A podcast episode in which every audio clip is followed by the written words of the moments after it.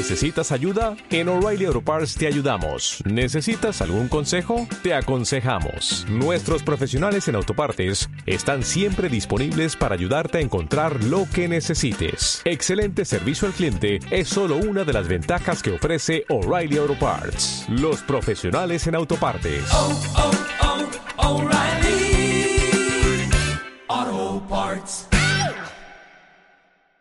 Hola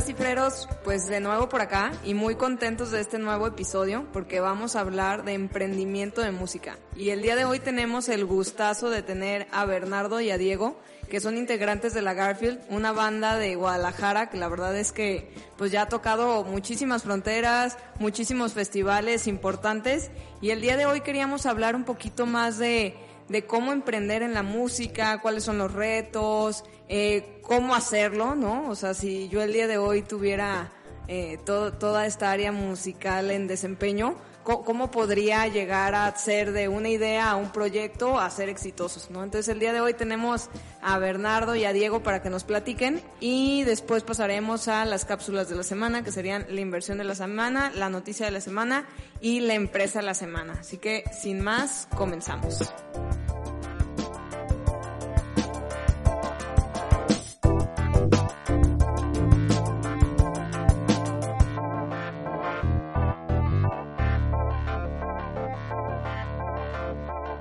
Buenísimo. Ay, pues qué, qué emoción este, este episodio. Yo la verdad le traía muchísimas ganas eh, desde que estuve ahí en contacto con, con Eric, con el saxo.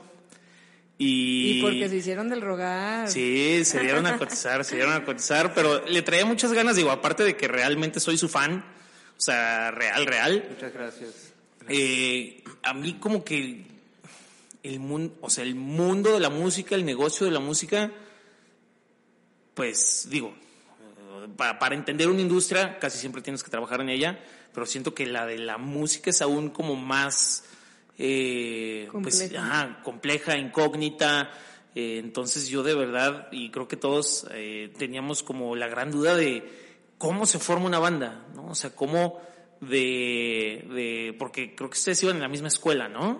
Sí. Sí, sí igual si nos platican un poquito de cómo inició esta, esta idea y cómo sí. Tras 5 o 10 años, no sé cuántos llevan de, de trabajar juntos en esta banda, ¿dónde, dónde sí. están hoy parados?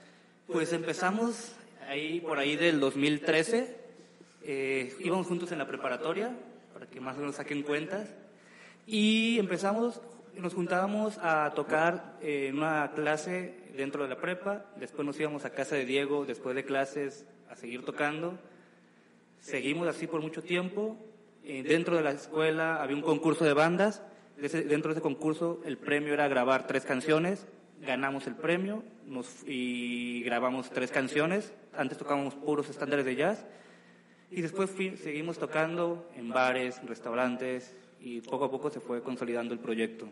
Bueno, nomás complementado tantito el, el, el dato de Bernie, ese es del 2011, entonces llevamos 11 años, este, Ah, porque wow. eso fue en la prepa, en el Ciencias. Este, y eh, tocando estándares de jazz, después empezamos, eh, cuando ganamos el concurso en el Ciencias, grabamos tres canciones propias de nosotros. Entonces eran instrumentales, pero eran ya composiciones este, Suyas, de, de la, de la propias. Garfield, exactamente, propias, tal cual. Este, entonces, en 2013 fue cuando sacamos el primer disco eh, ya con, con, una vocal eh, y fue cuando hicimos como nuestra primera presentación de ese disco aquí en Guadalajara eh, y fue como pues el momento en el que, que ya como que empezamos a formalizar un poco más lo, lo que estamos haciendo, ¿no? Eh, entonces, bueno, ese es como un poco el background de, de, pues, de cómo iniciamos. Y, o sea, nomás así por, por curioso yo, ¿qué canciones fueron esas? Eh, fíjate que no están en Spotify, están en SoundCloud, pero se llama, uno se llama El Funk de la Luna el Llena. Funk de la Luna Llena, otro se llama Moviendo Estructuras. Ah, pero sí están en YouTube, ¿no? Sí, sí, están en YouTube. Sí. Y otro se llama Las Mieles del Amor. Este, entonces esas fueron las primeras tres. eh, y, y después ya vino como el, el- el disco de Sin Miedo. Ya. Sí. Oye, ¿y de, de dónde viene la inspiración? O sea, a mí siempre, digo, yo tengo toda el área no creativa en mi cerebro, yo creo.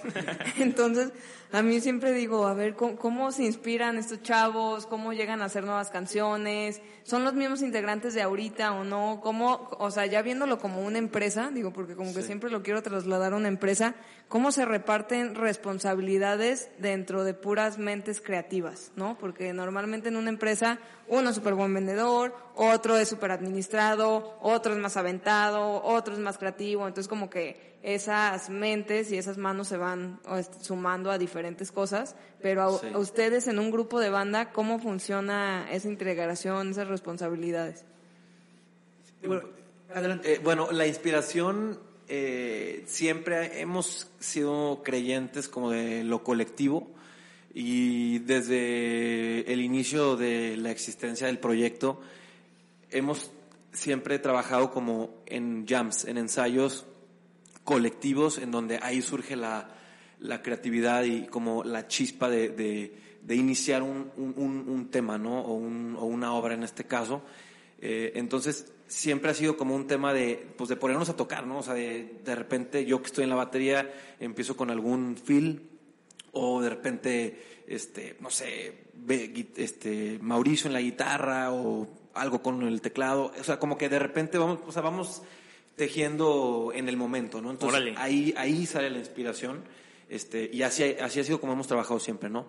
Cada quien tiene como mm, eh, pues, la libertad de expresar desde su desde su desde su instrumento. instrumento. Ese instrumento tal cual. Inclusive también sugerir a la guitarra, oye, me latió esta idea, pero por favor, a lo mejor si te vas por acá, podría sonar distinto, o bajo, métele esto y quizás sonará distinto. O sea, tenemos libertad creativa en su instrumento y la libertad de poder opinar sobre el, instrumento de otros. Órale, órale, eso sí. está muy creativo, ¿no? O sea, estar todos juntos y sí. a ver qué sale y de ahí se van por un hilito. Sí, porque realmente, o sea, iniciamos como amigos, ¿no? Entonces como que nunca fue el tema de imponer algo. Este, y empezamos a trabajar con productores un poco más adelante, donde ya había un poco más de estructura a nivel creativa. ¿Cómo, o sea, ¿ustedes buscan productores o un productor o son, como cazatalentos o, o sea, ¿cómo, dan ese brinco de después de la prepa y que ganan y, que ya se juntaban en casa de Diego a, tocar? ¿Cómo, ¿Cómo, dan ese brinquito profesional? Pues se puede llamar. Creo que primero entender el trabajo del productor. El productor básicamente es darle estructura a una canción, de que nosotros llegamos con una idea que ya tenemos, según nosotros, terminada o muy elaborada entonces el productor dice, a ver, sí, pero a lo mejor si le pones una parte C o si el coro lo cambias de estructura. ¿Y cómo se consigue un productor? Pues básicamente es salir a buscarlo, eh, gente que esté, el que le guste la música, este, gente que se dedica a eso 100%, y ya si ellos también les atrae el proyecto, ellos eh, deciden trabajar también contigo. O sea, literal tocar puertas como cualquier proyecto. ya con Instagram. O sea, ya con Instagram encuentras productores o buscas en otros proyectos, ¿quiénes han sido los productores que te guste mucho el approach que hace el productor a la banda, al artista? Y entonces buscas al productor, literal, le mandas un mensaje por Instagram, oye, este es nuestro proyecto, queremos trabajar contigo, te latería, y empiezas ahí una relación de trabajo. Pero cuando ustedes no había Instagram, ¿o sí? no, sí, porque es que nosotros empezamos a trabajar con productor hasta el 2018. O sea, sí fue un buen tiempo de pura producción de nosotros. ¿Y en el Inter? Nosotros, literal. ¿Y quién, o sea, ¿y quién nosotros 100%. Nosotros ah, wow. Sí, sí, sí, o sea, toda la parte creativa viene de, todos los integrantes de la banda. Oye, a ver, quiero, quiero ir a la línea del tiempo de un inicio, ¿no? O sea, me estoy imaginando, digo, yo también fui en ciencias. Sí, sí, sí. Entonces ahí en, el, en la escuela tocando, en las tardes yéndote a casa de un amigo y lo que sea. Y luego, pues supongo que empiezan esos videos, ¿no? Esos videos se los ganaron, va súper bien, pero de ahí en adelante es oye, pues necesitamos dinero para instrumentos, para la bocina, para... ¿Cómo, empiezas ya esa estructura de decir, oye, si entro, no le entro? Porque supongo que, no sé, otras personas han querido sumar al proyecto, pero igual y se bajan. O sea, ¿cómo empieza literal ya el que dices, ok, seamos compas, pero hay que hacer la bandita con un poco más de pues de refuerzos, ¿no? Se- ya sean de instrumentos o de dinero, o hay que irnos a presentar a tal lado, o hay que hacer un video, hay que tomar unas fotos. ¿Cómo, cómo empiezan ustedes a hacer ya su producción propia? Sí, yo creo que eso es algo muy interesante de, de- de- y que puede estar muy relacionado en el éxito o no de un proyecto, ¿no? O sea, la parte eh, eh, como administrativa financiera, eh, o sea, qué tan, qué tanto eh, estrategia o estructura económica tiene, tienen los integrantes como para poder financiar un proyecto a través del tiempo, ¿no? Sí. Eh, nosotros sí siempre le apostamos mucho al orden administrativo eh, y, y mucho fue invertido por nosotros en un inicio. Tampoco, bueno, los instrumentos ya eran de cada quien, ¿no? O sea, realmente no es como que sea, o sea, como que la banda invirtió por, por instrumentos, ¿no? Eso los compramos cada quien. Eh, pero bueno, yo creo que es muy importante como banda sí tener, eh, y creo que ahí es donde entra el punto importante, quizá no, a lo mejor no sé si viene una pregunta más adelante, pero yo creo que la parte fundamental en la industria, sobre todo para proyectos que, que van iniciando, o nosotros como lo iniciamos y que no, no, hemos- no, no fuimos un, un talento de inversión de millones de pesos que te hace una disquera. Sí, de la academia, de que De- haga, ah, ¿no? sí. Y produzcanle y O- millones de o pesos. como sí. Justin Bieber, que de repente, pum, es, es el, el- la estrella y Mm. inversión a tope. Y, no, o sea, simplemente fue como un proyecto que fue avanzando poco a poco. Eh, entonces yo creo que la parte estratégica eh, a nivel de planeación y de, de cómo financiar el proyecto es lo más importante. Sí, cr- sí, creo que eh, aunado a eso es estructura dentro del grupo. Digo, aquí hay dos opciones que teníamos, era buscar, sabía buscar a alguien que nos invirtiera, pero era ceder parte de nuestra libertad, ceder nuestra parte creativa, que no estamos tan dispuestos a hacer eso porque fuimos un tanto celosos para cuidar la calidad de la música que creíamos que tenía el proyecto. Y para eso, pues si somos ocho, hay que organizarnos entre nosotros ocho, o esos siete, o los que éramos en su tiempo.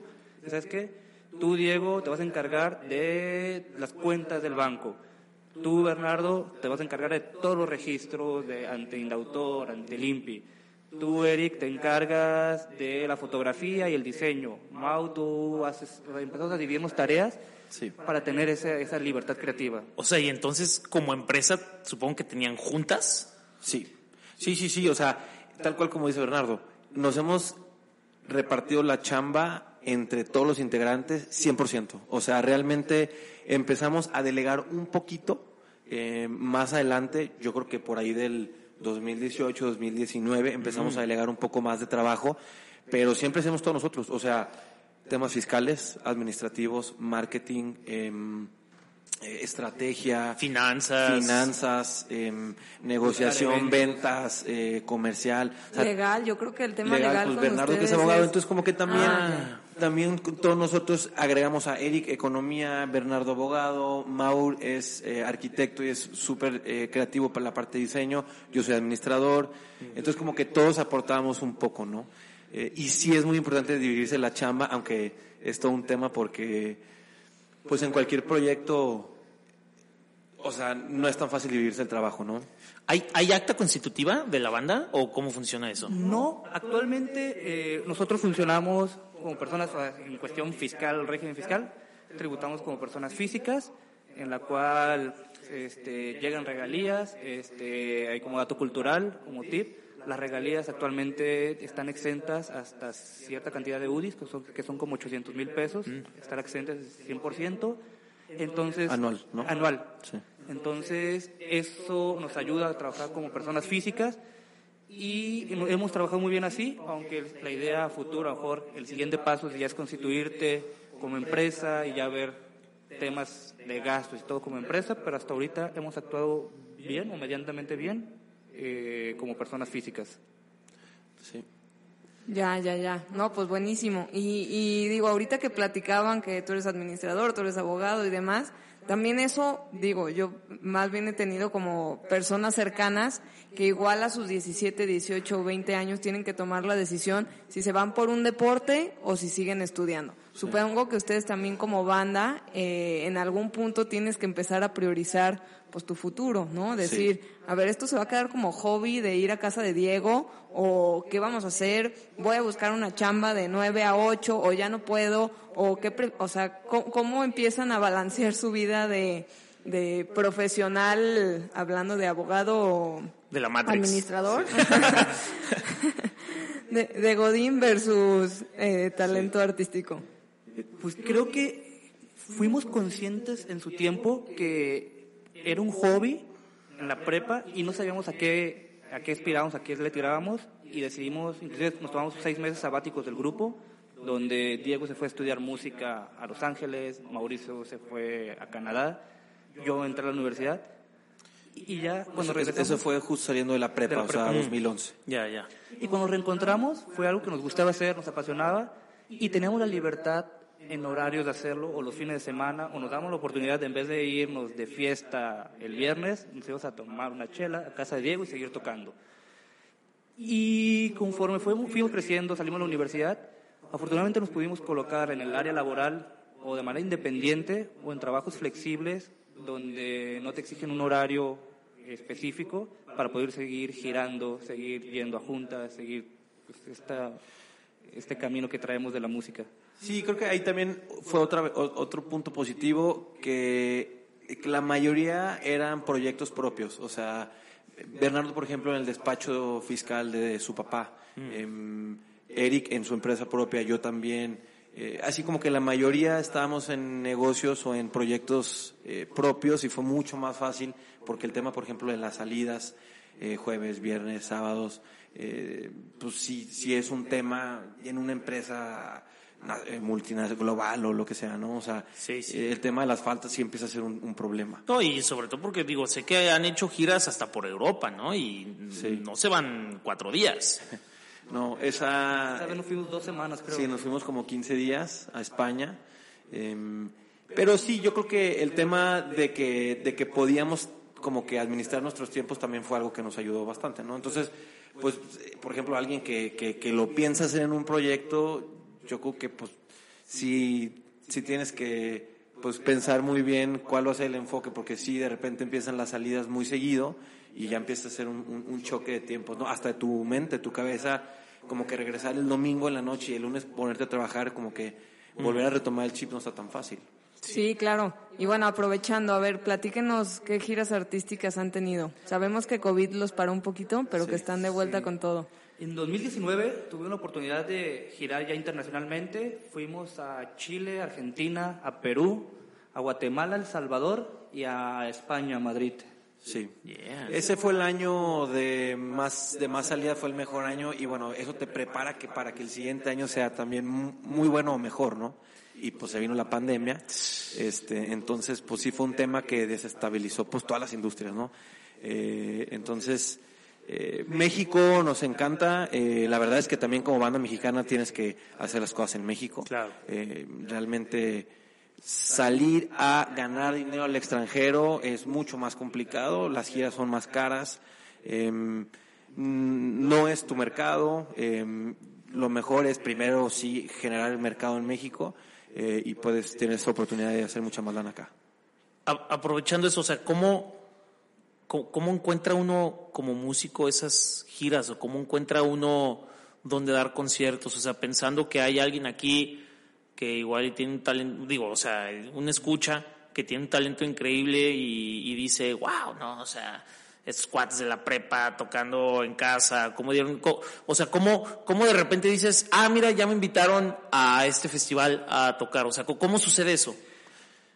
Empezamos nosotros eh, por nuestra cuenta, como lo comentábamos anteriormente, y posteriormente en una FIMPRO, una feria de la música aquí en Guadalajara, que organiza la Universidad de Guadalajara, este, nos contactamos con una agencia de booking, que básicamente la agencia de booking se encarga, tiene los contactos con los festivales, con los venues, lugares donde puedes tocar, y se encarga de enlazar al músico con el venue, con el festival. Ah, o sea, hay empresas que se dedican a eso. Sí, y básicamente es como un, un booker, eh, o sea, o un broker comercial, ¿no? Como, Este, como un headhunter de músicos. O sea, haz cuenta que es tu, es tu área comercial, pero externa.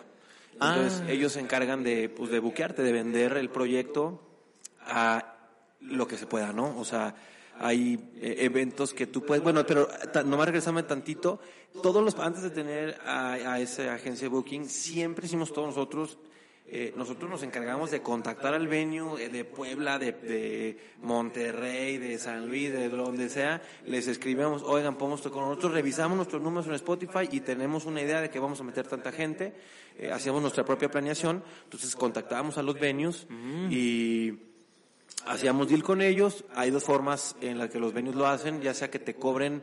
Eh, ¿Te rentan el lugar? te renten el lugar, entonces tú lo pagas o a veces se quedan con la pura barra y tú te llevas todas las entradas o a veces es 70-30 o 20-80 en entradas, ¿no? Pero, o sea, literal, entonces tenían como un área comercial dentro de la banda sí. y, oye, mándale como el catálogo de producto que tenemos, que podemos llevar y... Sí, hoy somos la Garfe, mira, esta es nuestra música, aquí está nuestro Spotify, nuestro YouTube y queremos, te, te- te funciona esta fecha? Ah, sí, está bien, órale, nos late, vénganse. Y nosotros armamos todo el evento en redes, le metíamos Sí, pues, publicidad, publicidad, promoción. este, todo, ¿no? ¡Wow! Sí. Órale, no, no me hubiera imaginado que lo hubieran hecho tan autónomo. Sí, siempre fue hasta que vino Caimán, que es la agencia de booking con la que trabajamos. Mm. No me acuerdo si fue 2017 o 18, creo. 2018 y a partir de ese año ya trabajamos con ellos, ¿no? Y ellos también, obviamente, nos ayudaron también a crecer esa parte eh, como de conciertos mucho más eh, Festivales. grandes y festivales y todo, todo más masivo, ¿no? Ya, y supongo que ahí ya se firman contratos un Sí. poquito más a largo plazo. Sí, sí, es un porcentaje de las ventas, se, la- se lo lleva la agencia de, Mm. de Booking y ellos ganan sobre, la- lo- sobre lo que venden. Sí, yo, yo, por ejemplo, yo creo que eso es algo muy sano. Eh, eh, el tema de una agencia de booking sí es algo muy sano y muy necesario. Vender tú a festivales de ese tamaño sí es muy difícil porque sí necesitas muchos contactos. Llegar ahí no está tan sencillo. Eh, y yo eso sí lo recomendamos 100%, ¿no? Agencia de booking, dale. O sea, mientras sea un porcentaje razonable. ¿Cómo, cambia- cambiando un poquito de tema como a la monetización? O sea, ya vimos cómo está estructurado, o sea, haciendo una analogía como empresarial de co- cómo empezó el proyecto, cómo le dieron formalidad, cómo se fue estructurando, las áreas, las diferentes áreas que tenían ahí dentro. Y luego, a la hora de, pues, de vender el producto, de monetizar, digo, ya hablaron ahorita de, pues, de festivales y entradas o la barra, el alcohol. Todos los otros tipos de ingreso como mercancía, Spotify, YouTube, o sea, sí, sí aporta a la venta de la empresa, por así decirlo, o realmente el negocio de la música es dar conciertos. Creo que lo principal es los shows, pero también existen el ingreso por regalías, que es a través de plataformas digitales, que son regalías, hay, distintas regalías de autor, de, de autor o compositor, regalías de máster. Eh, ¿Qué es, qué es de máster? Perdón. El máster es el producto final grabado, lo, eh, la lo que te paga básicamente el dinero que te llega por Spotify y, y plataformas digitales. Mm. Esas son, esas son las regalías eh, Fonomecánica fonomecánicas o O máster. de máster. Ya, digo, creo que nos empezamos a digitalizar cuando inició su proyecto, ya estábamos muy digitalizados, pero siento que a ustedes les ha tocado como este boom transicional de ir a comprar un disco probablemente a que ya nadie tenemos un disco, en ningún- o sea, ya ni el carro podemos meter un disco. Ah, ¿no? yo tengo su, Entonces- aceta- su acetato. Ah, yo ese- lo tengo, yo lo tengo. Sí, el primer disco el, el que sacamos sin miedo, sí fue el disco compacto, este que fue eso en el 2013, como comentábamos, y realmente eran muy pocas co- copias que hicimos porque pues, era- íbamos junto- justo en la transición entre lo digital y lo físico. Sí, y realmente fue como para regalarlas y darnos, darnos a a conocer, conocer. ¿no? Ya, buenísimo. Y digo, Sí. comparando un poco con la industria, eh, ¿todos están más o menos en su modelo de negocio? ¿O hay más gente que gana por puro Spotify? ¿O sí tienes que salirte de gira? Digo, esto más bien como tratando de ver la industria en general. ¿Cómo, cómo se maneja la industria de la música? Yo, yo creo que la parte de todas las eh, plataformas digitales sí es algo muy importante y hay que trabajarla. Eh, o sea, yo creo que y lo, a lo mejor una analogía puede ser ir al gimnasio, ¿no? Ir al gimnasio, el instructor te dice, ¿sabes qué? 30% es el trabajo en el gimnasio y 70% es la alimentación, o sea, o y, el, y el descanso. O sea, no es venir al gimnasio ya. No, entonces, en la música yo creo que puede ser muy similar. 30% es el tema, 70% es todo lo que haces detrás del tema, ¿no? Eh, toda la parte comercial de fechas y toda la parte comercial de promoción en todos los canales posibles, ¿no? Entonces yo creo que la parte de, de plataformas digitales es importantísima, pero hay que trabajarla, o sea, hay que apostarle a promo, estrategias, trabajar con otros artistas, este, relacionar tus redes hacia tus plataformas de, de, reproducción. Em, en fin, no, o sea, hay muchísimas estrategias, pero es importantísimo. Yo creo que también depende del nivel en el que esté tu plataforma. O sea, obviamente, pues, un J Balvin te está generando millones y millones de pesos. Sí, pero es por, producto comercial. Creo que algo que va muy ligado a lo que comenta Diego es que tener una canción en Spotify es muy sencillo, es cuestión de mandar dos correos y cualquier persona puede tener su canción en Spotify o en cualquier plataforma digital. Aquí lo complicado para que te pueda generar dinero es darle toda la difusión que comenta Diego para poder tener un ingreso significativo, considerable, dependiendo del nivel de artista que seas. si hablas de un, artista como J Balvin, pues puede tener un ingreso muy importante comparado con un artista como nosotros que vamos empezando, por así decirlo. ¿Cuánto, o sea, ¿Cuánto, ¿Cuánto paga Spotify por cada reproducción? O sea, ¿hay, hay, hay una medida, algo así? O... Si hay un tabulador que está en internet, que es un tabulador aproximado, pero no tengo el dato exacto. No recuerdo, pero es como punto .017 dólares por reproducción, algo así. Punto .017. O algo así. sí, pero sí existe, está el dato es público. Este, ahora, algo muy importante que se nos olvidó mencionar es que eh, hay, hay agregadoras que es un intermediario entre el artista y las plataformas. Ah. Entonces, ese es muy importante también, porque como dice Bernardo, tú puedes meterte una agregadora simplemente eh, como un artista independiente. ¿no? Y ellos pues te van a meter la música a todas las plataformas digitales y te dan tus, tus, lo que generas, ¿no? Pero volverte un artista de la agregadora es otra cosa ahí ya trabajas en conjunto con la agregadora y hay agregadoras muy fuertes que tienen estrategias eh, muy muy pues, grandes. Se apoya en tema de marketing, de PR. Directamente con las plataformas, o sea, directamente con Spotify, directamente con YouTube, directamente con, pues no sé, con... O sea, funge como el broker con los festivales físicos, pero aquí con las plataformas digitales. exactamente. Y ellos hacen mm. estrategias, entonces, por ejemplo, oye, tengo estos artistas que traen todo este proyecto, ¿no? Van a sacar tantas canciones, bla, bla, bla. Eh, vamos a, vamos eh, vamos apoyándolo, vamos acomodándolos en mm. listas o vamos, entonces como que ellos empiezan a trabajar esa parte con, con las plataformas. Como, como hicieron una colaboración, no me acuerdo, con un rapero, ¿no? Sí, eh, lo hemos hecho con Charles Sanz y con Sabino. Pero eso han sido ya contactos directamente con nosotros, mm. porque logramos contactar a través de Instagram o porque somos, tenemos amigos en común. Pero este, en relación con las agregadoras es más que nada la relación del artista con las plataformas digitales. Es lo que te apoyan principalmente. Entonces, yo, o sea, sí conviene tener un proyecto como bien aterrizado, eh, a lo mejor eh, un plan de un año, ¿no? De sacar un EP, eh, trabajar videos, tener cierta movimiento en, redes, porque esa, esa información es la que las agregadoras dicen, ok, va, este proyecto va en serio, le van a apostar, o sea, vamos trabajando en conjunto, entonces ahí ya firmas un contrato con la agregadora y generas estrategias en conjunto para crecer tus plataformas. Pero, pues la forma más sencilla es, pues yo tengo esta canción y la subí pues prácticamente a Spotify, pero siempre es a través de las agregadoras. O sea, tú no puedes realmente como meterte a Spotify y subir la canción, ¿no? Siempre es a través de un mm, intermediario. Mm. Sí. Ya, ya, ya. Yo creo que más bien eh, estas preguntas iban un poco, digo, como que queremos dejar ahí su expertise, sus aprendizajes, como para la gente que está pues interesada en sacar algún proyecto, como que tengan estas herramientas para para validarlas, para irse por ahí, ¿no? Que, que yo creo justo eso que decías, ¿no? Como que ahorita sientes que cualquiera puede ser artista, ¿no? Yo puedo ponerme a cantar en mi regadera, subir una canción y pues a ver si pega, ¿no?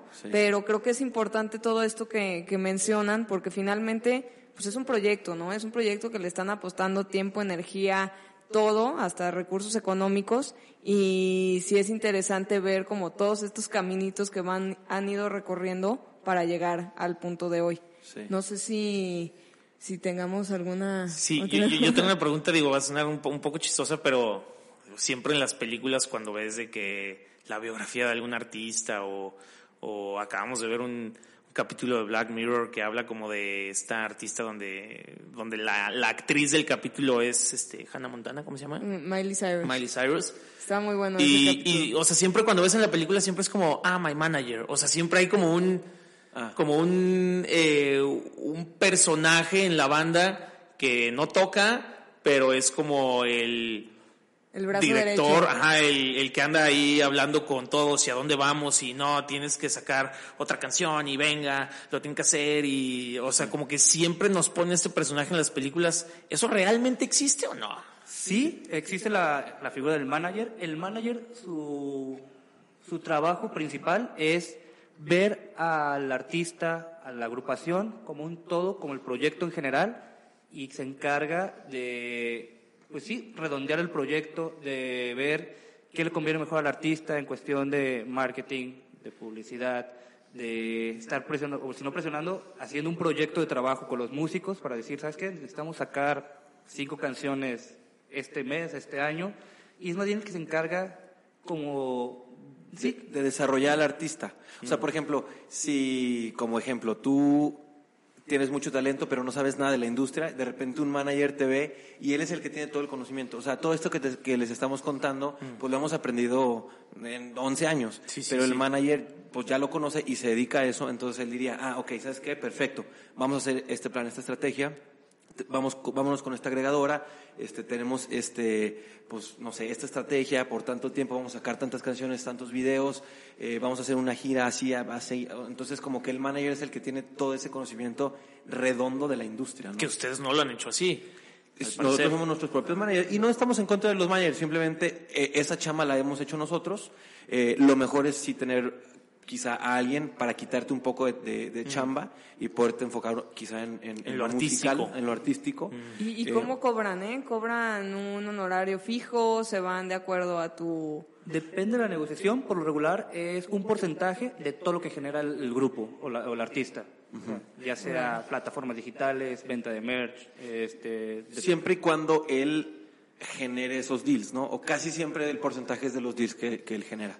Ya, órale. Sí. Y por ejemplo, antes de que nos acabe el tiempo, este, el- las disqueras, que es otro tema también bien Ah, importante. Sí, sí, sí. No estamos en contra, nunca hemos trabajado con una disquera, solamente eh, depende mucho el enfoque que tengas como artista, porque las disqueras, digo, creo que ya tienen em, Planes más flexibles planes más flexibles, pero antes era 360. O sea, Sí, siento que se tuvieron que flexibilizar por el tema digital. Completamente, ¿no? De que ay, yo sí. ya no dependo de ti. Sí. Eh, hay- lo platicábamos en, en, un, en un episodio que vino aquí un crack de las criptos. Ok. Y, y nos platicaba de los NFTs. Y hubo un artista que ya tenía su base ya algo trabajada de pues como de comunidad y de gente que lo seguía y, y hacía muy buena música y en vez de financiarse como decían por medio de inversionistas que lo pudieran atar un poquito de manos en el tema artístico eh, él sacó sus NFTs los vendió y entonces él dijo bueno de todos esos NFTs a los que crean en mí e invierten en mí les voy a dar un este porcentaje. un, un porcentaje y con esto voy a grabar mi disco, me voy a ir de gira, ta, ta, ta, ta, y los vendió rapidísimo, se financió y, y fue muy bueno. Y creo que como todos estos avances tecnológicos han hecho que las disqueras pues pierdan poder, ¿no? Sí. Sí, y ha cambiado, en ese sentido ha cambiado mucho la industria. eh, pero bueno, si eres un artista y, si- y tienes el deseo de, de- de estar en una disquera, sí, obviamente sí te hacen crecer mucho. O sea, bueno, depende del caso, ¿no? Eh, siempre depende del caso, pero sí puedes crecer mucho con una disquera, solamente que ahí sí, en, el- en- en los, en los planes como un poquito más agresivos o más completos, se quedan con 70 u 80% de tus regalías de máster. ¿Cómo? Órale. Por, puede ser de, de por vida, de por por vida. regular. De En- por de vida. por vida. ¿Hay algún artista famoso que sepan de ese caso así? Sí, muchos. Así, a ver. La mayoría. ¿Se puede ventanear o no? Pues mira, yo, o sea, no, no, bueno, es que hay muchos casos, ¿no? Por ejemplo, eh, y no, no, no, no estoy seguro, pero bueno, por ejemplo, creo que Molotov ha firmado también contratos como muy agresivos. Ah, wow. Este, y muchos artistas, ¿no? Sí, es- es, es- algo que se daba mucho en la industria, o sea. Es, es lo común, realmente, ¿por qué se quedan con tanto? Porque el trabajo de la disquera es invertirte lana y darte todos los conocimientos de la, de la industria que han tenido por tantos, por tantos, eh, tantos años, tanto tiempo. Te doy el conocimiento, te doy la lana, pero yo quiero, eh, te voy a dar ese dinero porque sé que lo voy a recuperar. ¿Y cómo lo voy a recuperar? Cobrándote por regalías, cobrándote por conciertos. O sea, los se vuelve como tu socio capitalista. es que realmente en la música así funciona. El que, el que paga el proyecto prácticamente es el, propietario de, la, de, las regalías de máster. Mm. Sí. Una última pregunta rapidísimo ya para terminar. Yo, algo, no, no, quién me dijo, pero escuché que, o sea, que la radio, o sea, para salir en la radio de que Nexa FM ahí, que es como una mafia. Sí. Sí. ¿Sí? Sí, hay muchos. Se los quería preguntar, o sea, lo, quería de, ¿qué, qué confirmación me dieron? Es que depende mucho de la radio y la relación que lleves con la radio, pero la gran mayoría te piden algo que en la industria le llaman payola, que es pagar para que te toquen. O sea, tu moche. Ajá. Sí. Ahora, yo no lo, o sea, lo que hemos escuchado es que, por ejemplo, las disqueras pagan sus cuotas, casi casi sus igualas, ¿no? Ah. Entonces, por eso todo el tiempo están pasando sus artistas. Aparte también de que son artistas del momento, ¿no? Mm. Entonces, eh, pero hay como artistas quizá una escala más abajo que sí están eh, pagando. Nosotros nunca hemos hecho eso. O sea, si en algún momento nos han pasado en radio, eh, ha sido por un gusto, del locutor o del, mm, productor. productor. exactamente. Sí, pero aquí lo importante lo que dice Diego es, y me tocó platicar en algún momento con un amigo que se dedicaba más o menos al tema de la radio, que era un círculo vicioso porque la disquera da su lana para que toquen un artista, entonces el artista lo tocan siete veces al día, entonces se le queda grabado en la mente del público esa canción, entonces se vuelve popular, entonces así es como levantan al artista y así como van levantando.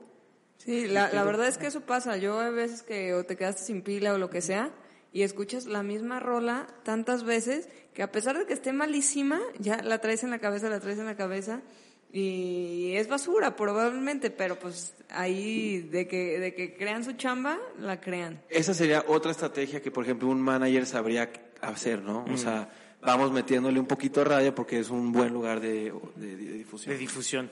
Sí. Última, última, lo prometo. Ah, sí.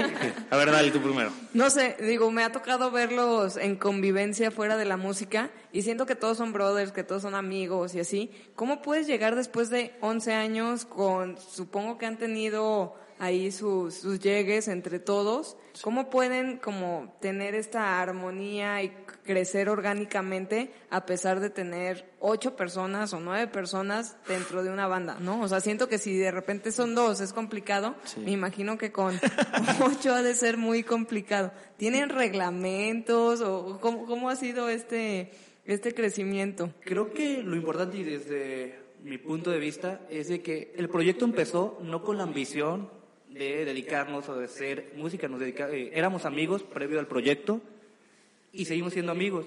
Y algo que nos ayuda muchísimo es hablarnos y hablar. Y si sentimos que estamos enojados por una cuestión en específico, es, a ver, Diego, no estoy de acuerdo con esto, esto y esto. Y creo que sí, la comunicación nos ha funcionado mucho para el tema de no extrapolar una discusión que se puede hablar y resolverla en cinco minutos a pelearnos y dejarnos de hablar y, claro que hemos tenido nuestros, nuestros llegues, ¿no? pero, pero al final el objetivo es, es como, va a sonar muy romántico, pero es como lo más lindo, ¿no? Del proyecto, que es disfrutarlo, eh, aprovechar los viajes, nos la pasamos eh, bien, convivimos, somos realmente amigos y, y, pensamos muy similar, tenemos ideología similar. Yo creo que eso también ha ayudado mucho, ¿no? Que como que somos, somos similares, ¿no? O sea, no, no, no, no tenemos ideas como tan distintas de, de, lo que pensamos. ¿no? Sí, bueno, supongo que luego has sentido que alguien está un poco más larguchón que otro, igual lo tienes que equilibrar y todo eso, ¿no? Pero yo creo que como en todo, para no llegar a lo tóxico es la comunicación. Y siempre es por mayoría. Cuando tomamos decisión, o sea, mayoría y así es como siempre hemos funcionado. Como AMLO, mano alzada. Así es. Pues, lo, lo evitamos. última pregunta, última pregunta o sea, ahorita que hablamos de la digitalización de la música y que hay mucho más apertura para nuevos artistas y talentos no identificados, ¿por qué creen que, bueno, al menos ese es mi punto de vista, o cuál, cuál es su teoría de, de por qué la gente cada vez escucha la misma música, ¿sabes? Habiendo, o sea, a, a mí se me hace espectacular que en tu celular, o sea, puedas poner un artista que así, o sea, se me hace una locura que pueda haber tanta información musical en una aplicación y tantos géneros y tantos artistas y que te puedas poner a escuchar y a explorar, pero la mayoría de la gente está escuchando el top 10 de México Sí. que a mi parecer se me hace una cochinada en su mayoría. Sí.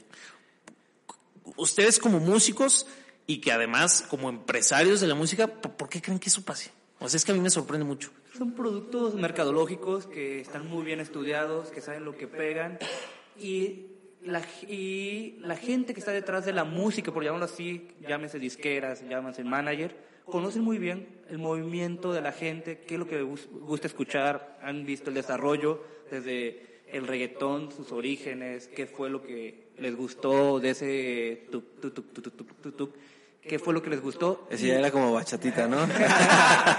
y repetirlo. Y creo que es un producto mercadológico muy interesante que podrá a algunos gustarles, a otros, a otros, a otros no. Pero desde mi punto de vista creo que es un producto de estudio y de análisis de las grandes empresas. No, aparte lo que comentas es muy cierto. El algoritmo de Spotify, o sea, es un algoritmo impresionante, ¿no? Sí, claro. Entonces ya automáticamente, o sea, justo eso, te va relacionando con artistas similares y tienes oportunidad de conocer infinidad de artistas. O sea, si tú te vas, este, y como que dejas que el algoritmo trabaje, vas a conocer muchísimos artistas y es la oportunidad que tenemos ahorita, artistas del, a nivel global, o sea, de partes que ni te imaginas.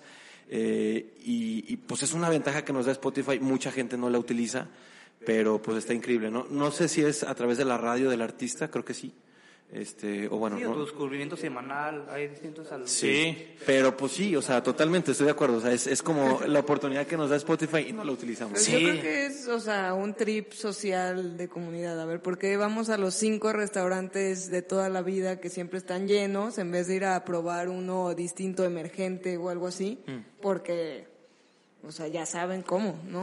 No, yo, o sea, creo que yo comulgo más bien eh, con, con lo que comentabas, que es, un- que es un producto de consumo y que nosotros como sociedad también hemos evolucionado a consumir Las eh, masas. no, no algo de buena calidad, o, o sea, eso lo puedes ver incluso en la comida, en la ropa, eh, en, hasta en muebles, ¿sabes? Ahorita es como lo barato que se vende en masa y a volumen y, y- y como que así hemos evolucionado un poquito como sociedad hasta en la música. Y a mí me sorprende porque, pues, como lo decía, o sea, ¿cómo, cómo es posible? A mí una vez me tocó estar en una playa virgen, así escuchar unas guitarritas así increíblemente deliciosas y de repente llegaron a poner al lado de que reggaetón, ¿sabes? Y yo fui como, ok, está bien, en una boda, bailar, sí, en la peda, está bien, pero no aquí, ¿sabes? Claro. Y entonces eso, eso me dio como entender que mucha gente no, no explora esa música que podemos tener al alcance.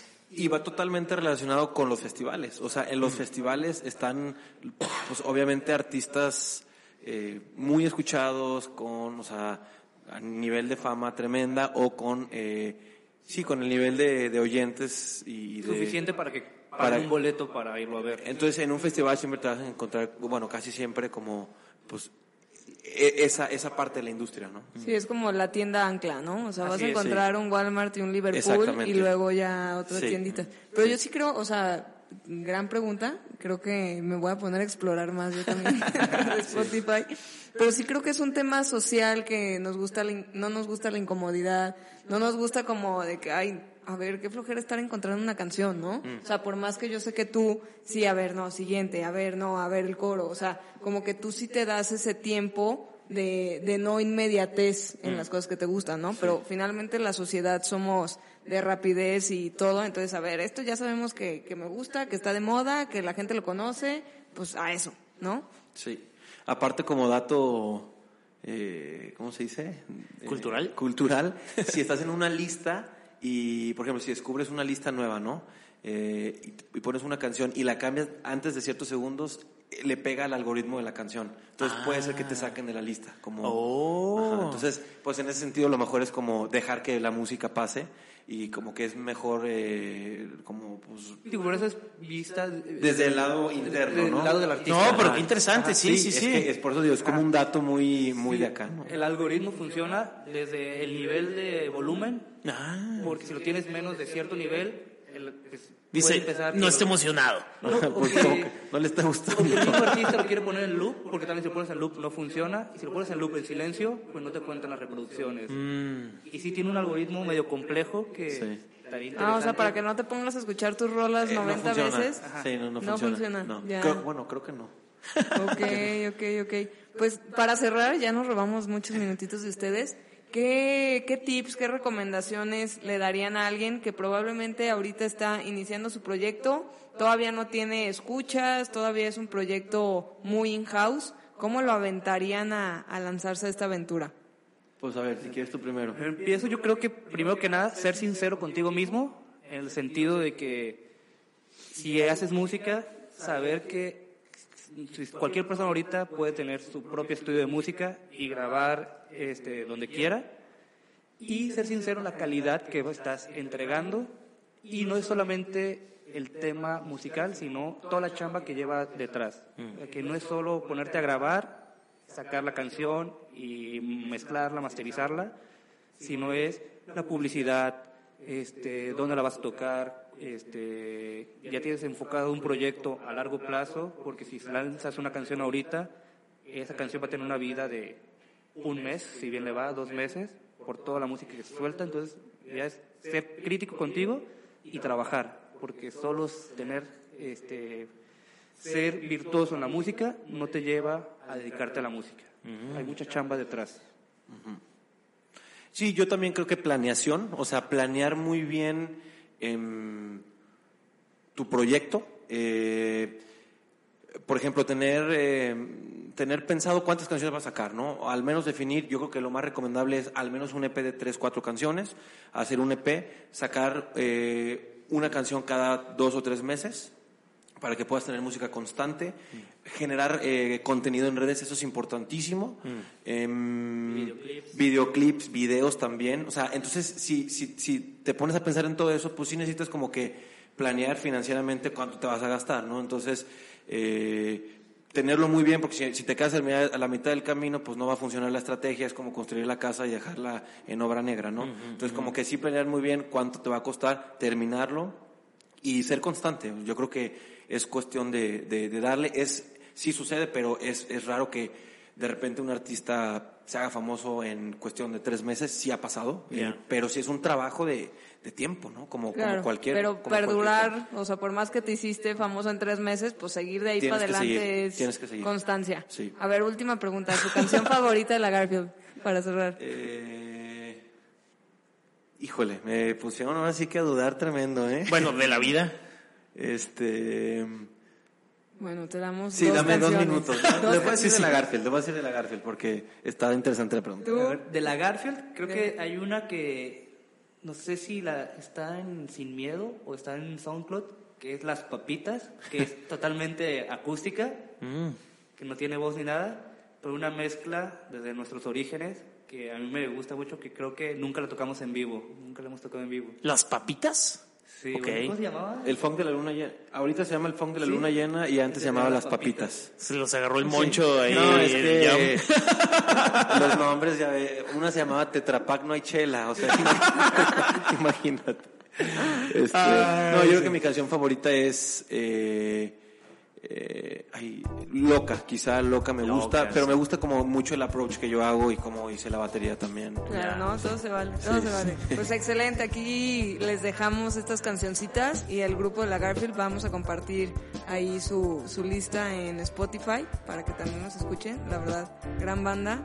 Y gracias por acompañarnos en esta sesión. Si se quieren quedar a la noticia de la semana, la empresa de la semana y la inversión de la semana están invitadísimos. Sí, son 10, 15 minutitos, lo hacemos en brevísimo. Va. Muchas gracias por invitarnos y aquí nos vemos pronto y nos quedamos. Muchas gracias. Ah, buenazo. Gracias.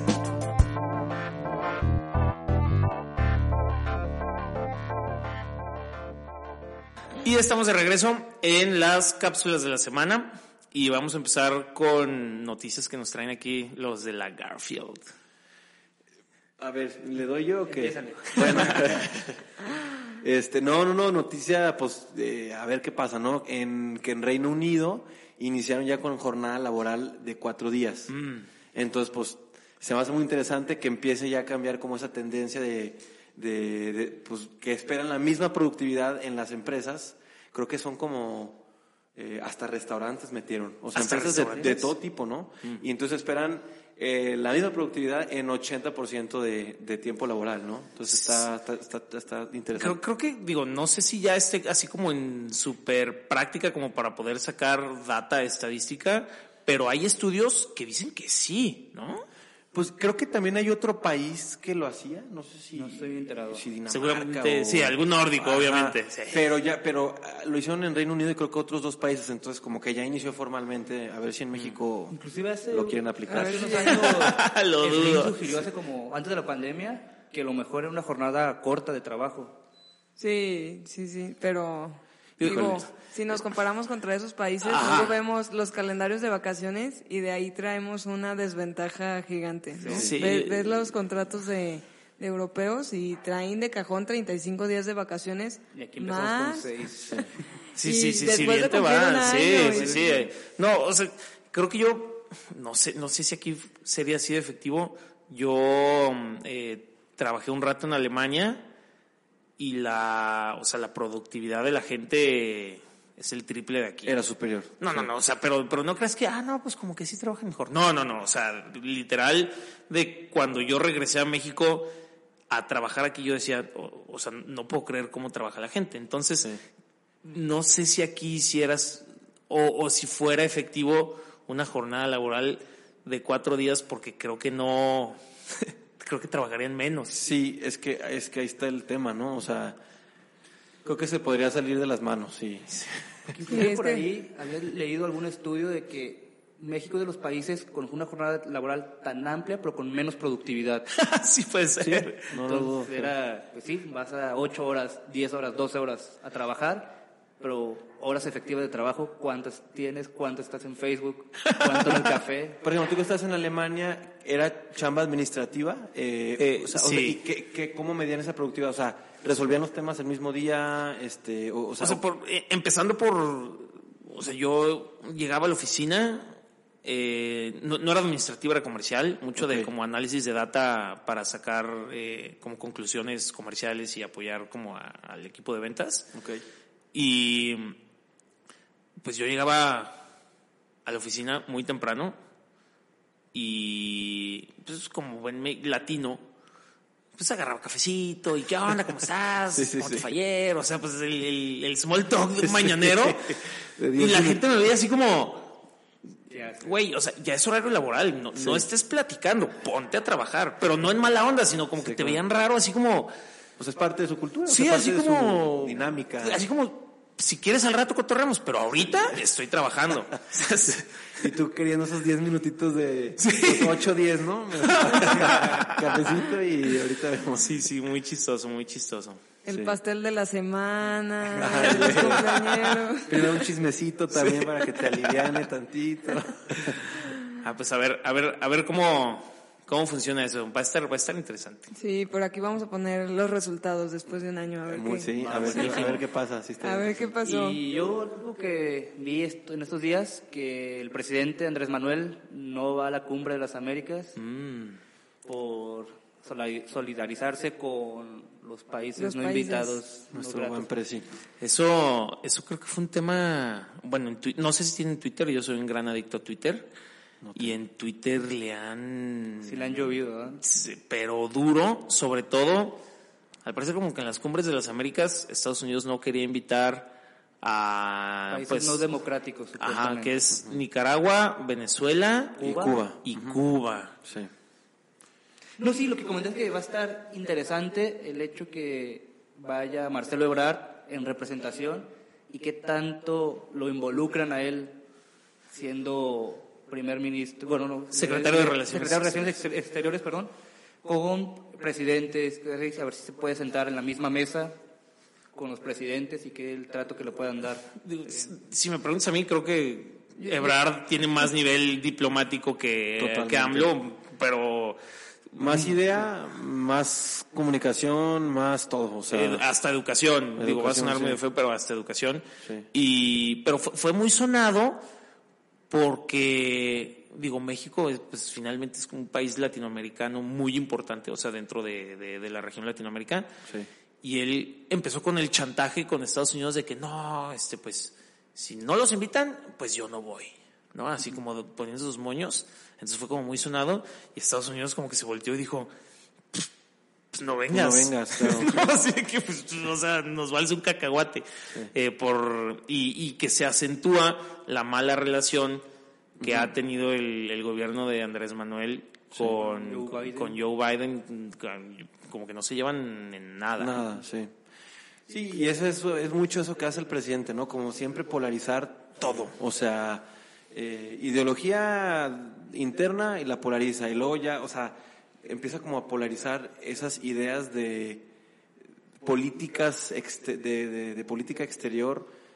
Porque si no los invitan, no voy yo. O sea, es que pues no es, no es, no es, no es tema tuyo, ¿no? Sí, o quizá sea, él critica el intervencionismo de Estados Unidos, pero quizás es un poco México, México o Andrés Manuel intervencionismo o proteccionismo a los países eh, que aquí ya habías mencionado, porque también pues no le tendría que importar a quién invita. Sí, y ver por los intereses de tu Y- país también. Claro. Llevar una mala relación con Estados Unidos, pues, pues, pues no nos conviene. No, no, no, o sea, 90% de exportaciones van para allá y 90% de las importaciones vienen de allá. Sí. Y si tú no tienes nada en contra de, de estos países, pues habla con ellos y comercia con ellos, digo, eso ya, pues, bronca cada quien sus cubas. tuya, claro. Pero sobre todo en estos eventos diplomáticos, que para eso son, para crear Sí. relaciones y planes a futuro y, y después tratados de libre comercio.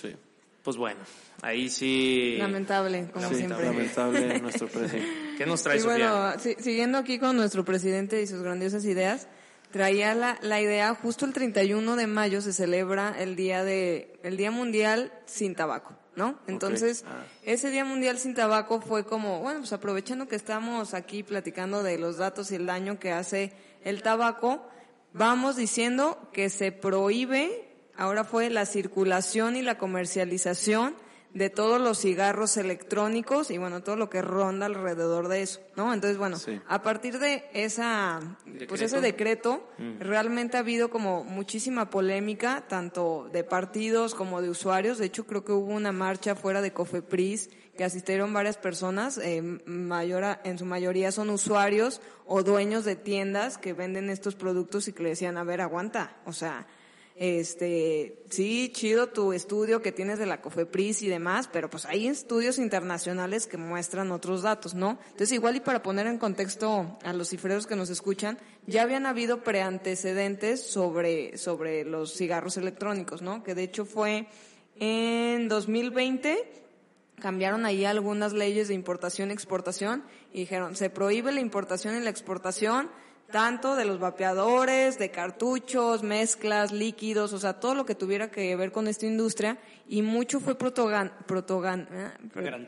Sí, eh, por cuando fue todo este tema de los Jules, que en Estados Unidos hubieron unos casos de personas que se murieron o que se les asociaron estas muertes al consumo de, de estos líquidos a través de cigarros electrónicos. Y bueno, pues ahí, por más que las tabaqueras eran dueñas de esta empresa Jules y demás, pues no pudieron con eso y se empezó a desmoronar un poquito el, el cómo se veía el cigarro electrónico públicamente, ¿no? Pero bueno, al parecer se nos olvidó y después vimos los maskings hasta en, eh, ¿cómo se dice? En vending machines y todo. Y, y los podías comprar y tenías acceso de eso en cualquier lugar, ¿no? Y bueno, pues ya en el 2021 lo que hicieron fue quitar la publicidad y que hubiera espacios libres de humo, ¿no? Pero pues seguías viendo a la gente fumando por todos lados.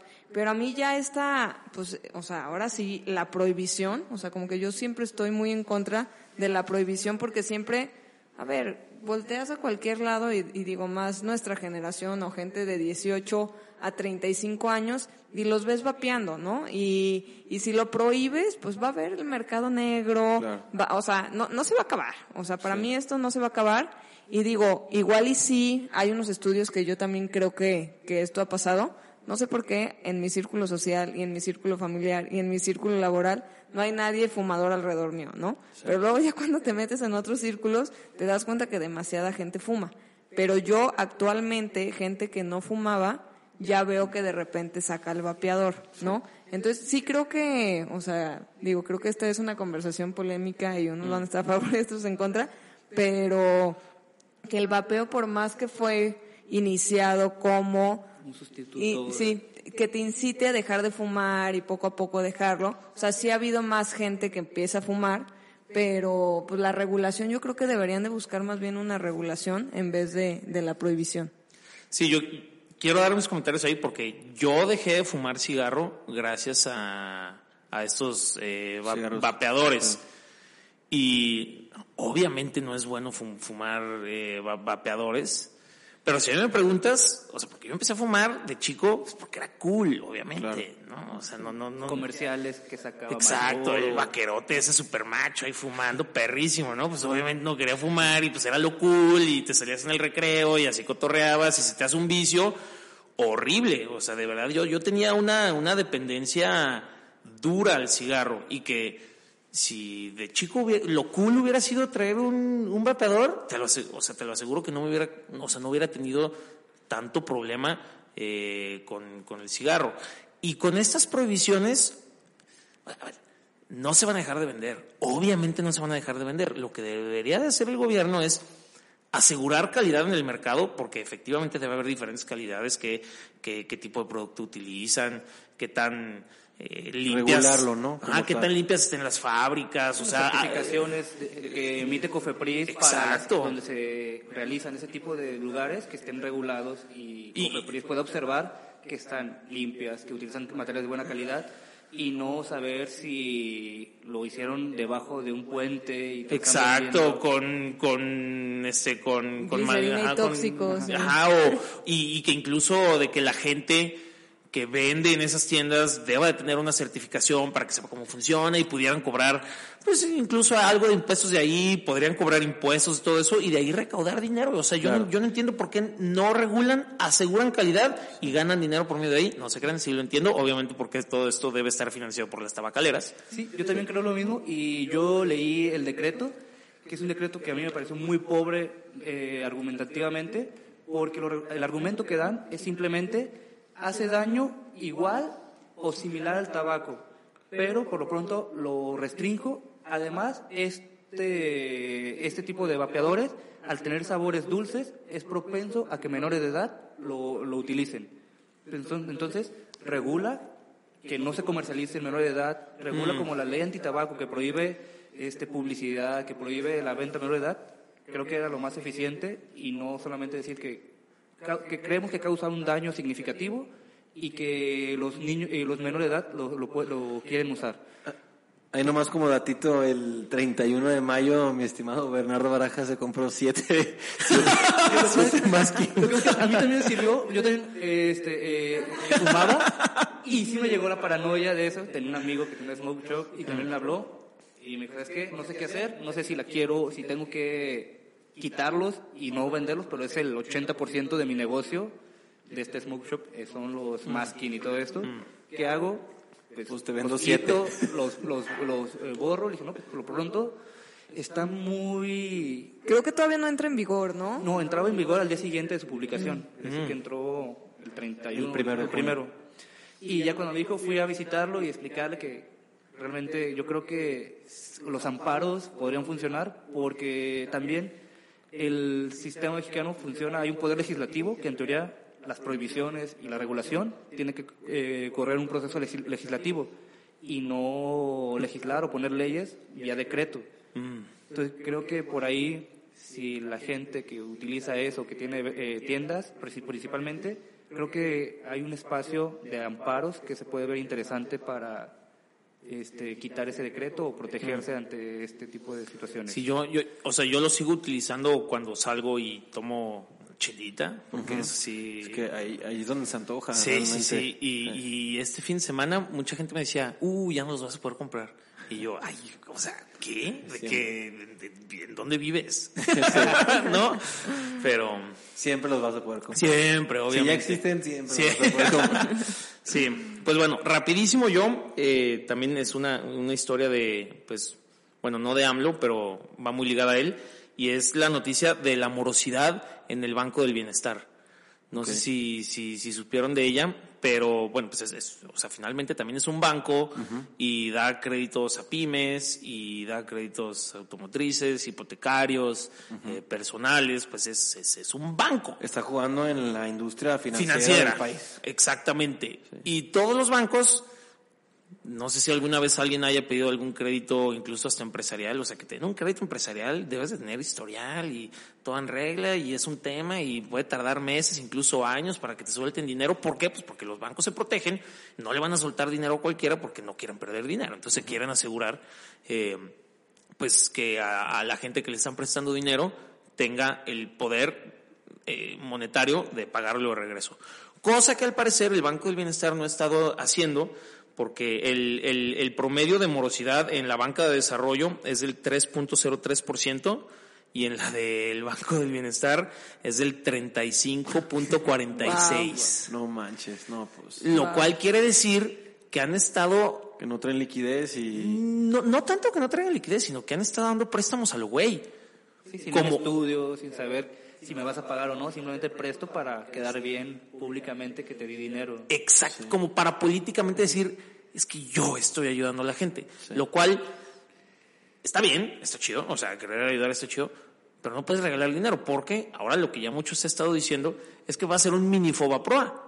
Porque lo van a tener que rescatar, porque está totalmente ligado al gobierno, y si bien no es mucho, o sea, igual y eh, está eh, muy exagerado decir eh, mini Fobaproa, eh, por la cantidad de dinero, que son 507 millones de pesos, pero finalmente O sea, son está rescatable. o sea, está y- súper rescatable, pero, ¿sabes? Uno como... eh, Contribuyente, Contribuyente que paga impuestos y... y pues a uno le da coraje, o sea, ¿sabes? Dices, oye... Claro, por una mala operación. Por, siempre suceden este tipo de o por una operación política. Sí, totalmente. O sea, ojo, no está mal que presten dinero, lo que está mal de que pues no haya una forma de cuidar si me va a regresar el dinero o qué tipo de retorno voy a tener.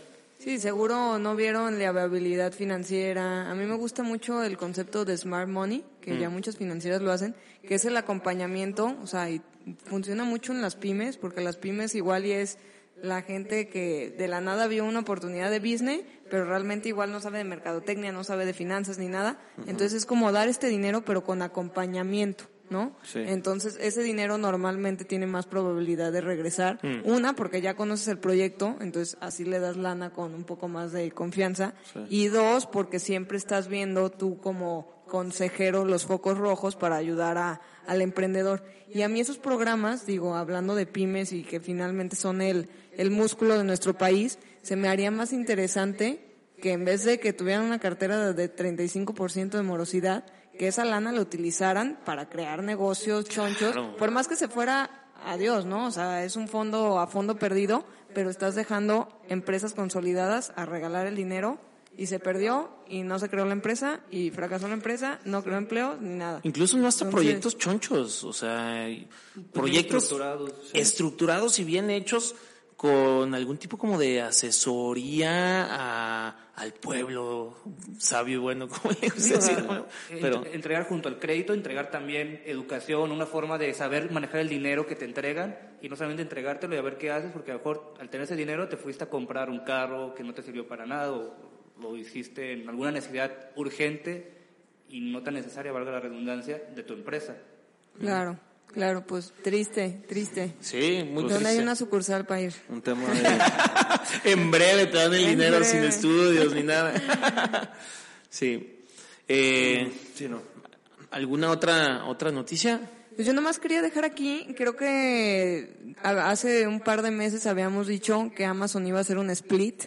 Para los que no sepan qué es un split, creo que tenemos un post de qué es un split en Instagram. Sí. Y si no, lo vamos a hacer. Sí, por, por, por ahí Pero está. según yo, No, por ahí hay sí, hay uno. que- o sea, hay que Bueno, finalmente, sí. un split, nomás para dejarlo aquí este, rapidísimo, es cuando una empresa decide que sus acciones que están circulando las va a dividir en partes más pequeñas, ¿no? Entonces, por ejemplo, una empresa que vale 100 pesos y que actualmente son 10 accionistas, pues cada uno tiene una acción de 10 pesos, ¿no? Pero si algo, o sea, si esa empresa quiere tener más accionistas, lo, pero pues obviamente el valor de la empresa, pues no lo puedes crecer de un día a otro, a menos que haya crecimiento, ventas y demás.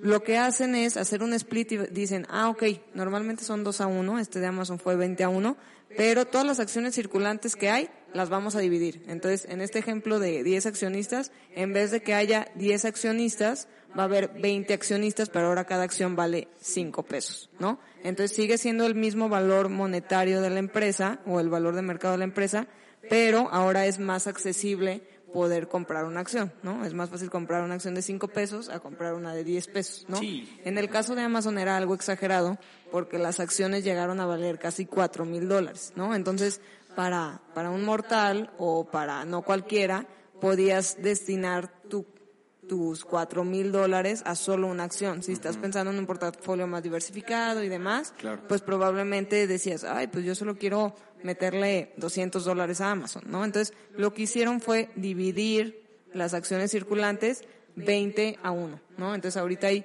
20X más en el mercado y se hizo a 122 dólares, ¿no? De hecho, subieron alrededor de 3% al final de la sesión el día de hoy pero pues ya los puedes encontrar en el mercado. ¿De, de, ¿Y de cuánto? ¿De 200 estaban? estaban en 2.400 dólares, ah, digo porque tuvieron un ajuste y ahorita están en 122 dólares, 125 dólares, ¿no? Entonces eso, porque luego la gente nos dice, ¿y para qué? ¿Para qué le sirve Amazon? ¿No? Una, yo creo que le sirve mucho para que el retail investor pues pueda comprar, o sea, que, que sea más accesible para más gente, ¿no? Este tema de democratización de las acciones. Y también, este, yo creo que también, no sé, como que te ves un poquito, ¿cómo, cómo decirlo? O sea... Más amigable.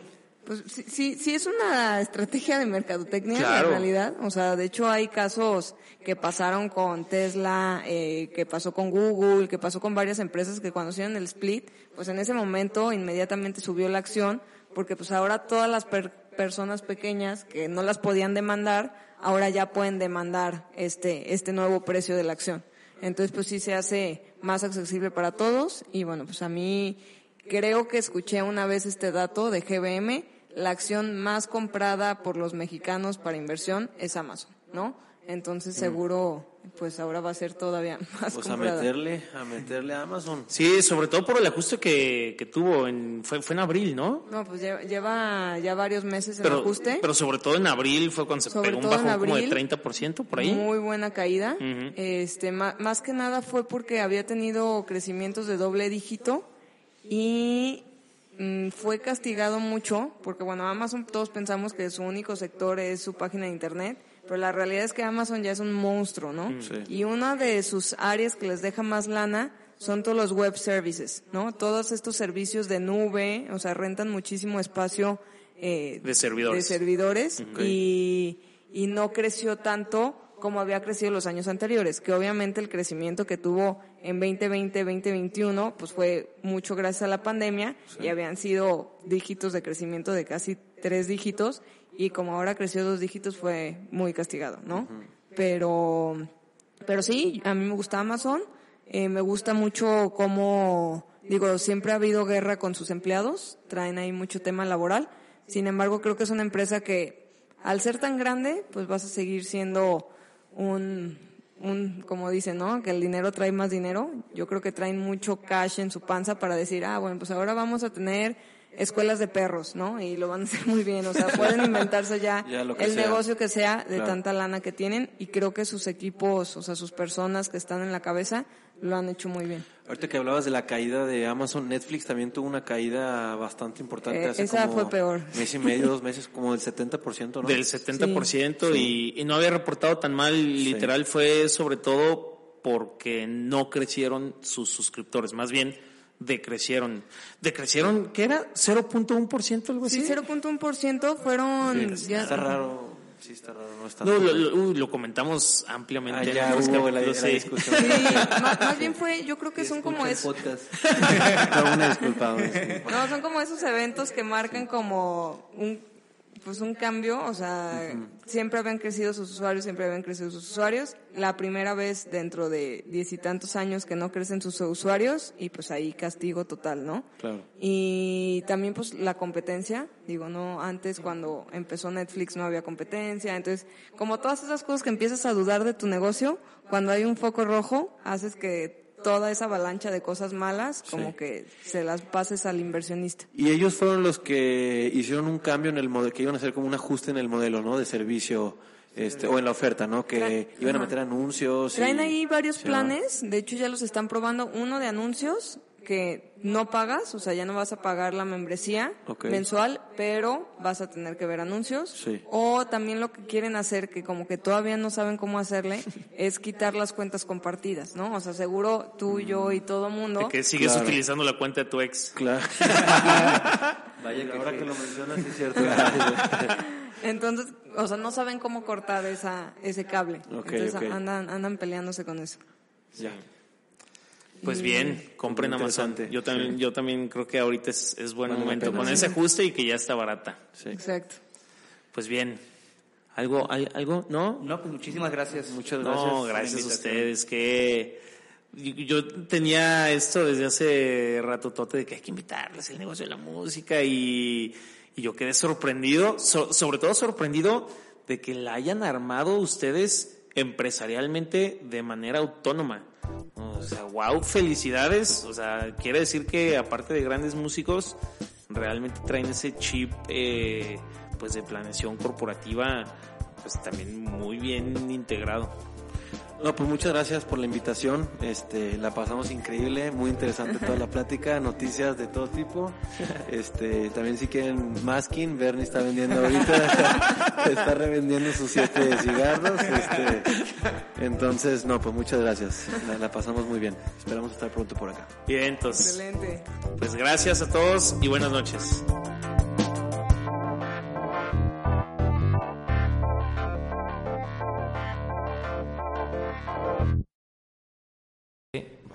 Eh, están todos los mics. A ver, sí. pero como que nunca sé si pronuncio bien la Garfield. Sí. ¿Así? Sí, está bien. Ah, ok. Es que no sé si es la Garfield. La Garfield. Pues ahora sí que como, como sea, ¿eh? hasta la Garfield también. La Garfield. Eh,